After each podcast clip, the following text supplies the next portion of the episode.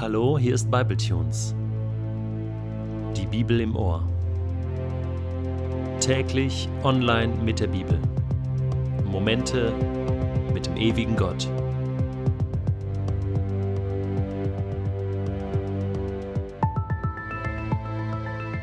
Der heutige Bibletune steht in Matthäus 23, die Verse 1 bis 12 und wird gelesen aus der neuen Genfer Übersetzung.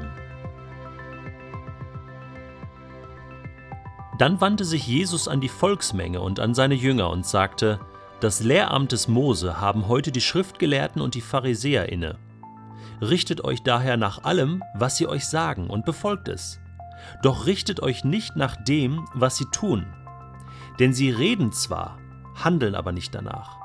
Sie binden schwere Lasten zusammen, die man kaum tragen kann, und laden sie den Menschen auf die Schultern, doch sie selbst denken nicht daran, diese Lasten auch nur anzurühren. Und alles, was sie tun, tun sie nur, um die Leute zu beeindrucken. Sie machen ihre Gebetsriemen besonders breit und die Quasten ihrer Gewänder besonders lang. Bei Festessen nehmen sie die Ehrenplätze für sich in Anspruch und in den Synagogen die vordersten Sitze. Sie haben es gern, wenn man sie auf der Straße ehrfurchtsvoll grüßt und wenn die Leute sie mit Rabbi anreden. Ihr aber sollt euch nicht Rabbi nennen lassen, denn nur einer ist euer Meister, und ihr alle seid Brüder. Auch sollt ihr niemand hier auf der Erde Vater nennen, denn nur einer ist euer Vater, der Vater im Himmel.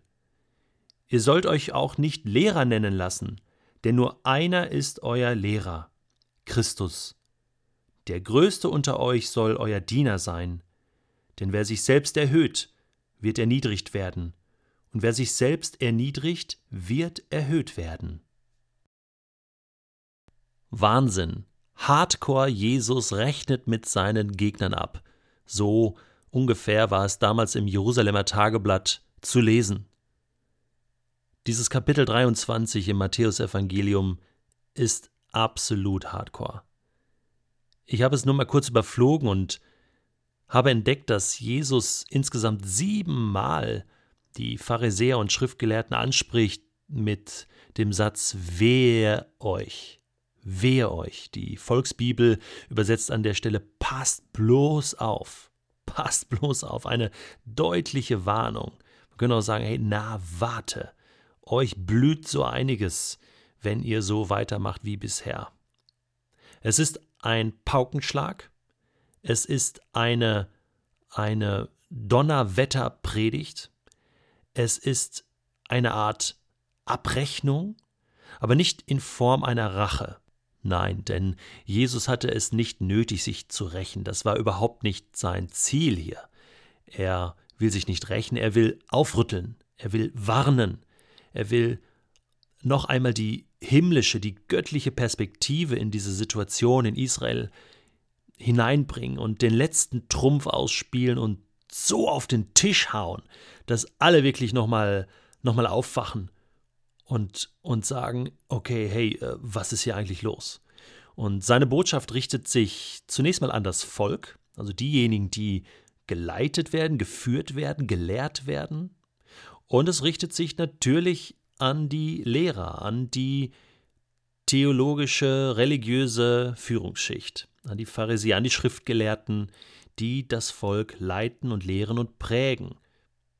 Und so haben wir einen starken Vergleichspunkt auch zu uns heute, denn unsere kirchliche Landschaft, unsere Gemeinden und Gemeinschaften, Menschen, die zusammenkommen und sagen, ich halte an der Bibel fest, ich folge Jesus, ich glaube an Gott, die werden auch geleitet und gelehrt. Da gibt es Verantwortliche, die vorne stehen, und es gibt andere, die die folgen, die zuhören, die mitmachen. Und um dieses Verhältnis geht es. Und Jesus verliert deutliche Worte. Schauen wir mal rein in den Text. Und zunächst mal heißt es, er wendet sich an die Volksmenge und an seine Jünger. Er spricht das Volk an und sagt, das Lehramt des Mose haben die Schriftgelehrten und Pharisäer heute inne. Das ist interessant. Er bestätigt die Schriftgelehrten und Pharisäer in ihrem Amt. Das ist gar nicht das Problem. Das Lehramt des Mose, Anscheinend gab es so eine Art Tradition, dass die Dinge, die Mose gelehrt hat, weiter gelehrt wurden. Und das finden wir auch im Alten Testament, diese Bitte von Gott, diesen Befehl von Gott, dass man es den Kindern und Kindeskindern weiter sagen soll, was das Volk Israel damals erlebt hat, was Mose geboten hat in den, in den gesetzlichen Büchern. Und das fand hier statt. Das ist absolut richtig. Und Jesus sagt, das, das muss auch, auch sein. Und, und es, es braucht diese Lehrer, die das weitergeben. Und das tun die Schriftgelehrten. Und das ist gut so. Und als nächstes bestätigt er auch das, was sie sagen. Er sagt, die, die Inhalte, was sie lehren, das ist auch gut. Und er fordert das Volk auf, das zu hören und das zu bewahren und das umzusetzen für ihr eigenes Leben. Auch das ist gut. Und er scheint dankbar zu sein dafür, dass die Pharisäer und Schriftgelehrten diese Aufgabe auch übernehmen, dass sie das gut machen. Sie lehren gut, die Inhalte sind gut. Aber, sagt Jesus, das, was sie leben, das ist Banane. Das hat überhaupt nichts damit zu tun, was sie lehren.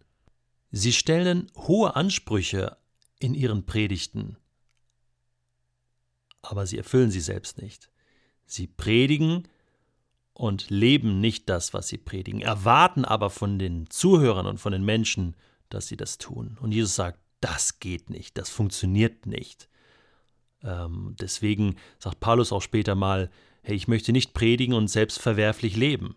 Und Jakobus warnt davor, dass sich hier jeder als Lehrer aufspielt, denn es hat eine hohe Verantwortung, dieses Amt. Und darüber redet Jesus.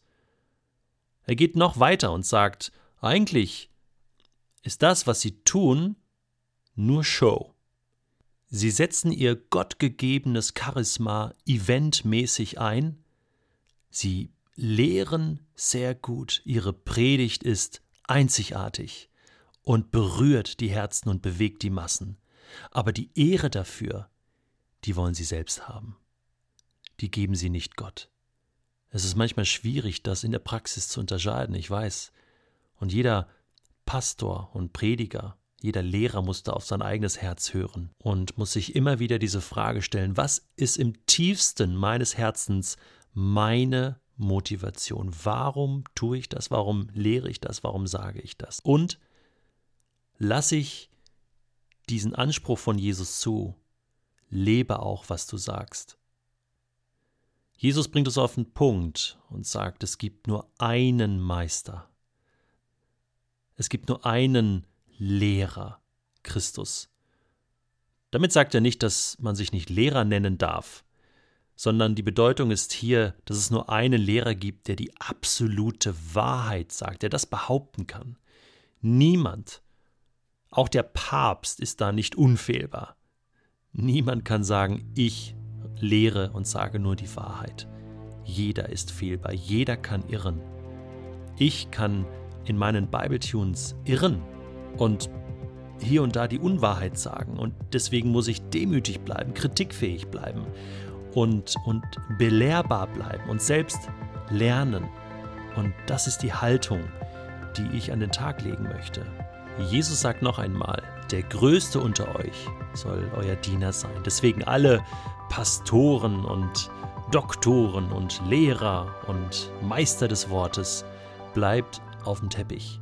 Nein, bleibt unterm Teppich, bleibt demütig mit dem, was Gott euch anvertraut hat und achtet bitte, bitte darauf, dass ihr das lebt, was ihr sagt. Und für alle Hörenden und Lernenden gilt gleichermaßen. Hört und lernt nur so viel, wie ihr vertragen könnt und verdauen könnt, damit ihr es auch umsetzen könnt.